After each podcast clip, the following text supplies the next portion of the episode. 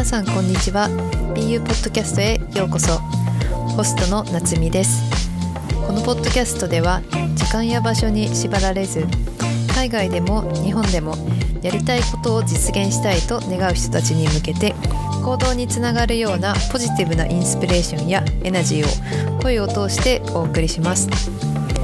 私のこれまでの経験や学びから海外生活のことやオンラインビジネスのこと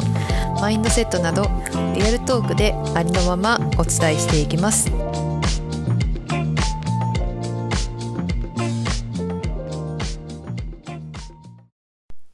皆さんこんにちは。今日もこのポッドキャストを聞いてくださってありがとうございます。いかがお過ごしですか？はいということで9月も中盤ということで最近なんかすんごく時が経つのが早く感じるのは私だけでしょうか。はい。イギリス来てからもう10ヶ月も経ってるんですよね。本当に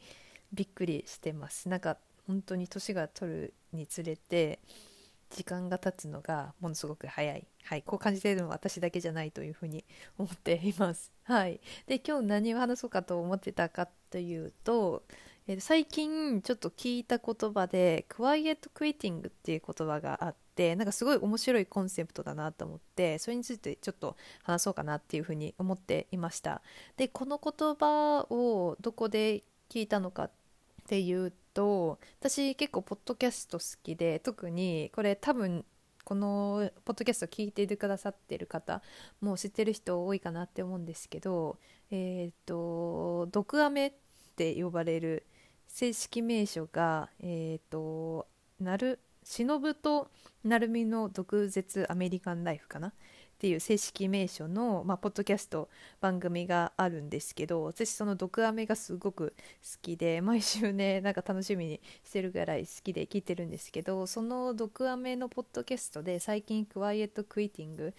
についての話をしててなんかそのコンセプトすごい面白いなっていうふうに私は思ったんですよね。でクワイエットクイーティングって一体何ぞやってとこなんですけどクワイエットクイーティングってまあ英語で言うとクワイエットまあ静かですよね。クイティングがまあやめるっていうような意味で使われるんですけど、まあ、日本語でそのまま訳すと静かな退職っていうのが Google で調べたら出てきたんですけどなんか私もね最初このクワイエットクイティングっていう言葉を聞いた時にあ退職の仕方かなっていうふうに思ったんですけど、まあ、実はこの言葉の意味って退職の仕方のことを言ってるんじゃなくって働き方に対する考え方のことなんですよね。でなんかこれ結構この言葉今アメリカとか海外で結構バズってるみたいでなんか割となんか TikTok とかでこれを話題にする人も多いみたいです私ちょっと TikTok 見ないので分かんないんですけど結構流行ってる言葉であるみたいですでまあそのクワイトクイッティングさっきも言ったように働き方に対する考え方のことなんですけど、まあ、どんな考え方のことを言うのかというとこう私たち今まで今まで、まあ、コロナの特に前までは結構こう何て言うか会社のために尽くす働き方をする人が多かったと思うんですよね。まあ今もそういう働き方してる人は多いと思うんですけどもただこのクワイエットクイティングっていう働き方に対する考え方ではこう会社のために身を削って働くことをやめて給料に見合った仕事にとどめるっていうその考え方がそのクワイエットクイティングっていうふうに言われてるみたいです。まあ、要するに必要最低限なこういう与えた仕事はするけどそれ以上のことはしない。本当にだから定時になったらパソコンを閉じてもうそれで終わり。そのパソコンを閉じてその後何かこうなんだろうな勤務時間外に来るようなメールであったりとか電話とかそういうことにはもう関わらない。プライベートの時間をその後は楽しむ。っていう、まあ、働き方で、まあ、要するにこう仕事とプライベートにしっかりたしっかりとしたこう境界線を引く、まあ、働き方っていう感じの捉え方をしてもらえればなというふうに思っています。でこの考え方が生まれたきっかけってさっきもまあ言ったようにもともとコロナのこう後にあのこの考えが生まれてきたみたいなんですよね。であのコロナがやっぱりこう流行ってでそうするそうしたことで結構リモートワークっていうのが多分増えた人も多いと思うんですよね。でその中でやっぱりそのリモートワークで家で働く時間が増えたっていうところで自分との自分の時間であったりとかあと家族との時間っていうのが増えてその時間の大切さをこう再認識した人が増えたでそこからあのなんていうかこれまではそのコロナが流行る前まではもっとこう会社に尽くすような働き方でもう会社で頑張ってそれこそハッスルするような働き方でもっとこう昇給したいであったりとかもっとこう上司に認められたいであったりとかそういうふうなこう会社に尽くすような働き働き方っていうのをしてた人たちが家で過ごす時間が増えたことによってこう何て言うか人生を何て言うんですかねこう会社であったりとか仕事に捧げるような働き方に疑問を持ち始めてなんかそこからこのクワイエットクイッティングっていう考え方この働き方に対する考え方っていうのが生まれたみたいです。なのでまあこれまでは勤務時間外にさっきも言ってたと思うんですけどメールをチェックしたりであったりとか勤務時間外であったりであったりちょっと緊急の電話が来たらそれに対応してたりとかまああとなんだろうな例えば結構これ私も忙しい時はやっちゃってたんですけど休憩時間を削ってでもこう会社のために働くこととかそういうことをしてきた人たちが結局こう何て言うかそれだけ頑張っても給料も上がらない。そういうことに気づいてもうだったら必要最低限のことだけこなすっていう働き方にシフトしていったみたいなんですよね。なんかそれってすごい私大きいムーブメントだなっていうふうに思ったんですけど特にねこれアメリカのなんか調査があってその調査っていうのが仕事に熱中してる人のパーセンテージっていうのを調査したんですよね。そしたら仕事に熱中してる人って全体の36%っていう統計が出てるみたいです。なので大体3人に2人はそのやりがいとかパッションとかなしに働いてるっていうこと。これってなんかすごい悲しいことではありますよね。3人に2人はなんかもうそれこそクワイエットクイッティングな働き方をしてる、うん、パッションとかやりがいもない。っていう状況。なんかすごい悲しいことではあるけどなんかそれだけの人がこう自分の時間であったりとか家族との時間っていうのの大切さに気づいてそっちを優先してるっていうのがあるんだなっていうふうに思ってなんかうんそういった意味では結構こう自分にパッションのこあることを仕事にしながらプライベートも楽しむってなんかその辺のバランスってなんかすごい難しさを感じてる人も多いだろうなっていうふうに思いました。はい、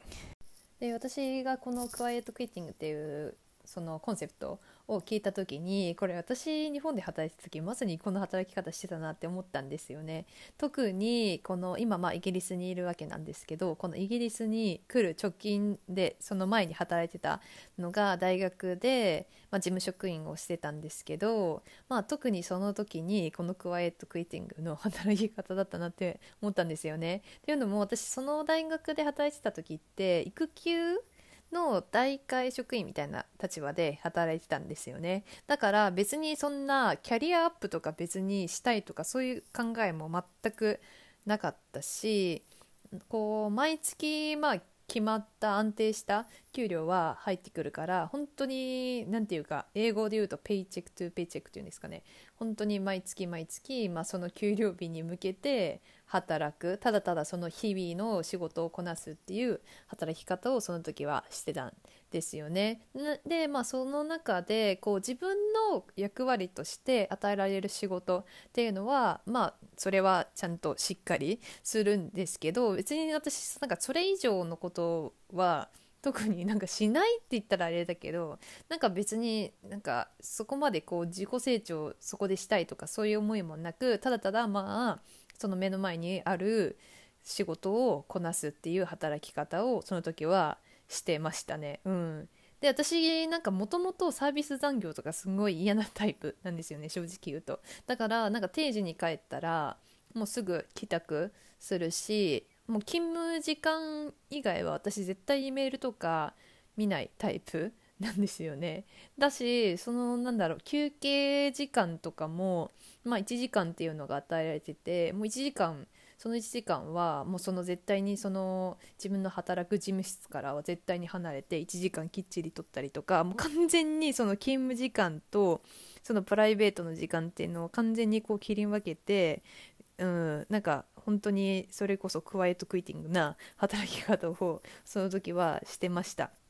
でまあなんかその働き始めたのがカナダのワーホリから帰ってきて、まあ、1ヶ月2ヶ月ぐらいしてからだったのかなだったんですけど、まあ、海外から帰ってきてすぐその仕事を始めた時は本当に仕事がつまらなすぎてすんごいモヤモヤしてたんですよね。本当に何のためにこの仕事をしてるんだ何のために働いてるんだっていう思うぐらいなんか本当にやりがいもなくってなんかその時はあこんなはずじゃなかったみたいな感じで思いながら働いてたんですけどなんか不思議なものでその仕事を始めて何ヶ月、まあ、数ヶ月経ってこう仕事に慣れてきたらなんか仕事もなんかそこまで大変でもないしなんかこの働き方でも別に悪くないなっていうふうに思ってた時もあったんですよね。もうまさになんかその必要最低限な仕事はこなして、まあ、プライベートの時間はプライベートで楽しむっていうまさにクワイエットクイティングな働き方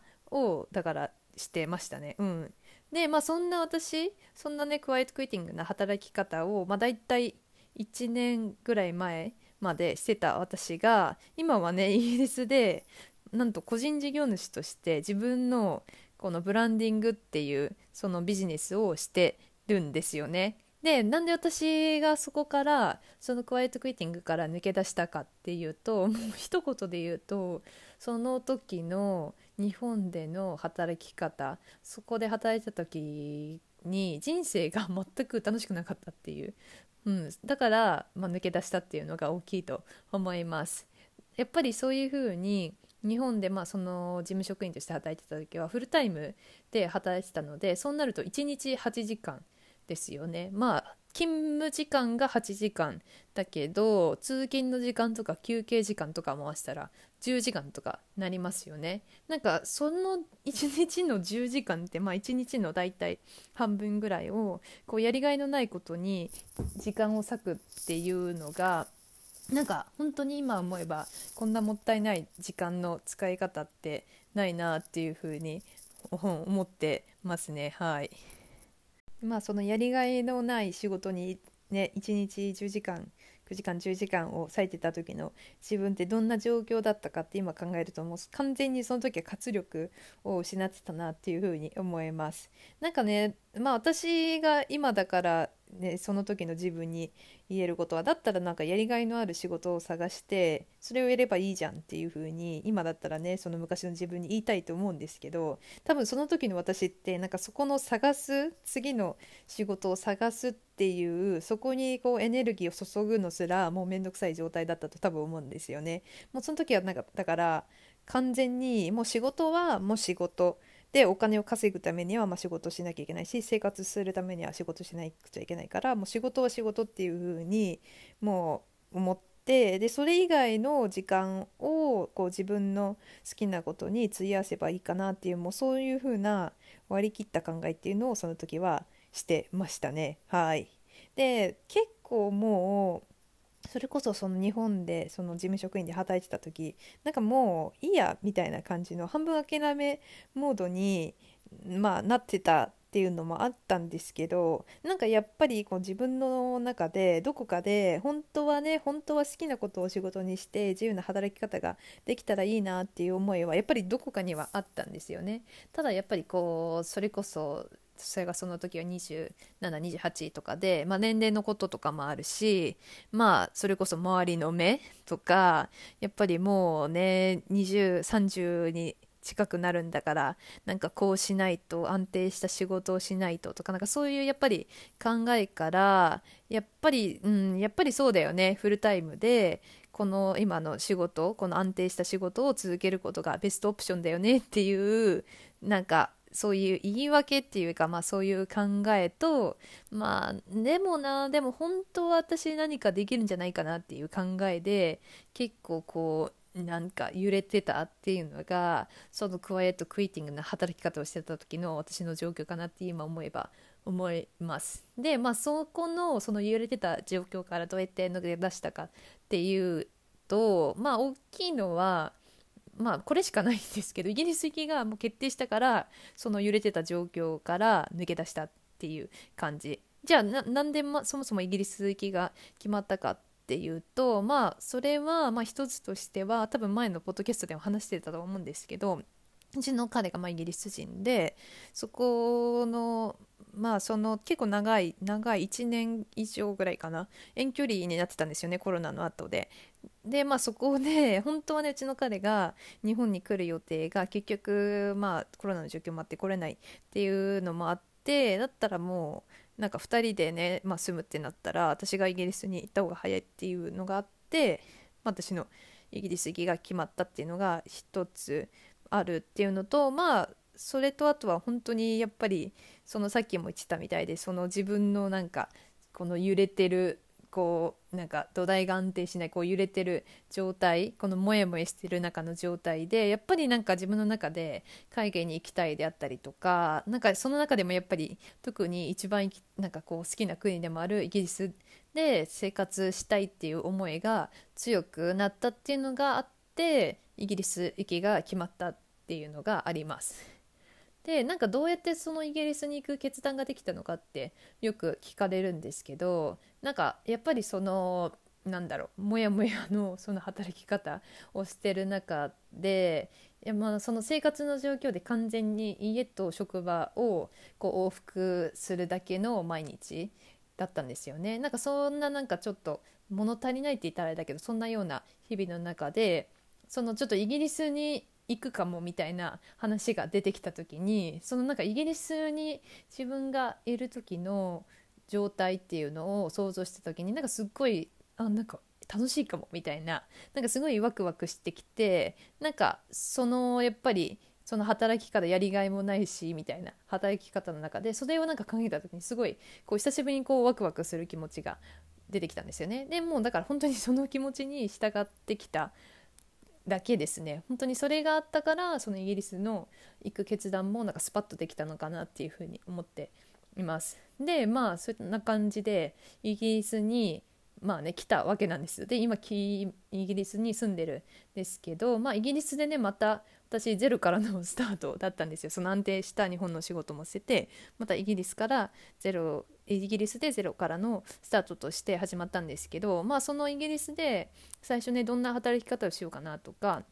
来る前からいろいろ考えてたわけなんですよね。で働き方に関してはやっぱり最初はそのイギリスに来てなんか日系の企業に行こうかなとかあとまあ大学で働いてたってこともあったのでなんか教育関係の仕事しようかなとかってまああのジョブハンティングなんていうのあの求人なんて言うんでしたっけあの職探しはしてたんですよね。でもなんとなく自分の中でなんかしっくりこないじゃないけどなんか妥協してるみたいな感じになってきてなんかこれでまたそのねイギリスで、まあ、フルタイムの仕事を始めたらなんかまた日本と同じようにそのやりがいがない仕事をなんかしながらそれそれこそそのクワイトクイッティングな働き方をしてなんかモヤモヤしながら生活きっとするんだろうなみたいななんかそういう想像が自分の中でできてそのなんかその状態が目に見えてたんですよね。で私それでどうしたかっていうと仕事を探すのをやめたんですよ。の イギリスで本当はねフルタイムで働こうと思ってたけども仕事を探すのをそれでやめたんですよ。はい、でなんかでじゃあどうしたのかっていうとやっぱり自分の何て言うかやりたいことを仕事にしてそれで生活していきたいっていうのが自分の中でどこかであったのでまずこうなんか自分でじゃあお金を稼ぐことのできることから始めようと思ってでそれで始めたのがオンライン日本語教師でした。それをまず始めました。はい。でなんかそのオンラインの日本語講師っていうのももともと興味があって私実は資格まで取ってるんですよね 日本で。はい。一応なんかその資格も取ってるんですけど実際に始めることができなくって、まあ、日本でボランティアしたりとかはしたんですけど実際にこうお金をいただいて働くってことはできてなかったのでそれをじゃあまあ一応ね 資格はあるんだし始めようと思ってで日本語講師っていうのを始めました最初にオンラインの日本語講師で始めたのはいいんですけどなんか私始めてる中で結構日本語を教えること自体にそこまでパッションがないなっていうことに気づいたんですよね。はい。なんかこう日本語のなんだろうな文法がどうとか、なんか教科書を進めるような教え方結構なんかやらないとみたいな気持ちでやってるところがあって、なんか私そこまでじゃあその教えるってことしないんでパッションそんなにないんだなって思ったんですよね。なのでまああのー、なんだろうななんか他にできることないかなっていうふうに考えた時にまあ思いついたのがブランディングでした。はい、でなんでブランディングにたどり着いたかっていうとなんか私それこそ日本語をオンラインで教えてた時に思ったのは私結構話すことよりもなんかこうコツコツ何かをこう作るっていうんですかね。なんかこう創作することとか作業したりすることの方が好きだなっていうふうに思ったしなんかこうデザインにもともとすごい興味はあったんですよね。ただなんかそれこそデザインなんか私学校で今まで学んだわけじゃないしいやいやそれは私の分野じゃないでしょっていうふうに思ってたんだけどまあ興味はあったんだけどまあやろうっていうふうにはなかなかそういう考えにはならなかったっていうところがあったんですけどなんかそのやっぱり自分のなんかこう好きを仕事にしたいって思った時にやっぱりそういうふうに興味があることをなんかまたまたなんか始めてみようかなっていうふうに思ってで最初なんかそれこそパソコンで何かデザインとか何かコツコツ創作することっていうふうに思った時になんかウェブデザインっていうのがやっぱりワードとして出てきて最初ウェブデザインをやろうかなっていうふうに私思ったんですよね。ただやっぱりウェブデザインっていうと、まあ、要するにウェブサイトを作ってそれをまあ渡すっていうかそれを提供するっていうような働き方になると思うんですけどそれをなんか考えた時に私がなんかどういう人にサービサービスを提供したいかなって思った時に何ていうかもっとこう私みたいに海外とか日本とかで働き方にこうモヤモヤを感じていてこう自分でビジネスを始めてそれをまあ、いつかメインとして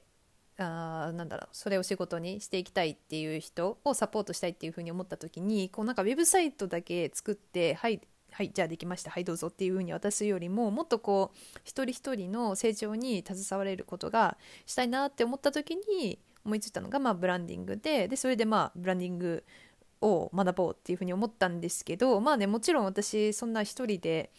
あのなんだ独学でやるっていうのも難しいと思って一人ではできないっていうふうに思ったからブランディングとデザインが、まあ、両方学べる講座っていうのに私入りました。でそれに入るのも私ねもともとやっぱりデザインも未経験でまあグラフィックデザインとかやる人だったら必須っていうふうに言われるようなあの Adobe っていうそのソフトのイラストレーションとか Photoshop とかそういったのも私全然使ったこともないし本当に未経験の状態でした。でもちろんそこにこう何て言うか飛び込むのに不安とかはあるし何て言うかそれこそね日本語のその講師っていうのの時みたいにそれを始めたのはいいけどそれを始めてなんか違っあ始めたはいいけどそれがあ違ったっていう風なこともあるかなっていう風に思いながらも始めたんですけどまあなんでできたかっていうとやっぱり何ていうかそこにやっぱり何ていうかやらないとまずわからないっていうところもあるしやっぱり何ていうかそこに足を踏み入れてみて失うものは何もないなっていう風な気持ちでそこにジャンプインをしました。でもともとねやっぱり私思い返してみれば子供の頃やっぱり好きだったことって結構絵を描くことだったりとかそういうことだったしなんかその時のやっぱりこう何かをなんか作るっていうかその何かをなんだろうねデザインするっていうところやそういうなんかワクワク感っていうのも結構蘇ってきてなんか思った以上にそのデザインっていうのが自分以上にマッチしてたなっていうふうに思います。なのでまあそういうふうにデザインをしてる時って結構時間を忘れて取り込むことっていうのもできるしなんかねやっぱりそれこそそこのなんていうかデザインを始めるっていう時になんかもう今更いやいや遅いでしょとかなんかそういう風ないろんな声は聞こえてきたんですけどなんか今こう思い切って違う分野のところに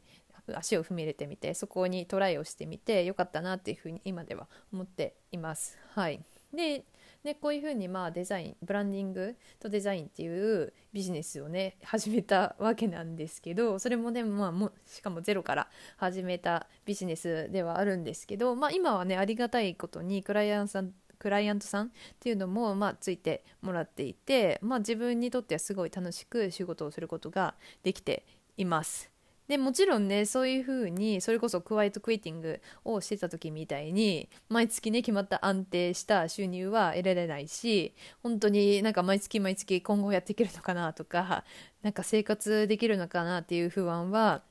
あります。正直ですとそれは本当につきまとってはいるんですけどなんかでもそれよりもこうただただその日本にいた時みたいに何て言うかただただこう時間が流れって目の前にあるただ仕事をこなすそれもやりがいとか活力とかも全然ない状態で働いてたっていうことを考えると今こう好きっていうのをやっぱり仕事にできてるからストレスもないし今では本当にその決断っていうのを大きい決断っていうのをしてよかったなっていうふうに思っています。はいということで今日はクワイエットクイティングっていうちょっと今流行ってるワードをテーマにして話してきたんですけど多分ね今過去の私みたいにまさにクワイエットクイティングな働き方をしてる人もいるかもしれないです。でなんか私みたいにこうなんだろうなちょっとでも妥協して今の働き方をしたりとか本当はやりたいことがあるんだけどその気持ちを無視してしまっている人がいたら一回ねここで立ち止まってほしいなっていうふうに思っています。でもしその今の何て言うかその働き方それをにやりがいを感じてなかったりとかモヤモヤをしながらでも続けていてそれをね続けないといけないって思っている理由が何て言うかこうなんとかしないとっていうような考え例えばアラサーだからなんか安定した職に就かないとなとかあと家族を安心させないといけないから続けないとなとかなんかそういう考えがあったら一回ねその考えを手放してほしいっていうふうに思います。でその考えを手放して例えばね何でもしていいとか何でも可能だっていうふうに言われたら自分を自分はこう何をしてるかっていうのを考えてほしいんですよね。でそれを考えた時にもしその今の働き方をしてないだったらその、ね、もしその時にこう自分が好きなことを仕事にしてそれを叶えてる状態っていうのがあったらなんかそれが本当に現実になるように今できることからちょっとずつ前に進んでほしいなっていうふうに思うしもしねその状態で今の仕事とか働き方で自分を幸せにできるんだったら、まあ、それは本当に素晴らしいことだと思うので何よりもねやっぱり自分の決断であったりとか、まあ、自分の感じること考えとかそういったことを尊重してほしいなっていうふうに思います。はい。ということで、今回のポッドキャストはこの辺にしておこうと思います。で、えー、私のインスタグラムは、ナティアンダーバー BU、NATTY アンダーバー BU で、まあ、ブランディングのこととか、まあ、海外生活のこととか、なんかデザインのこととかいろいろやっているので、よかったら覗きに来てもらえたら嬉しいです。で、このポッドキャストに関して、なんか質問とか、感想とかトピックリクエストとか何でもいいんですけどなんか問い合わせしたりとかそういったことがあればあの概要欄のところにその記入フォームっていうのをあの用意してるのでそこから連絡をしていただけると嬉しいです。こんな感じで今日はここで終わりたいと思います。ではではまた次のエピソードでお会いしましょう。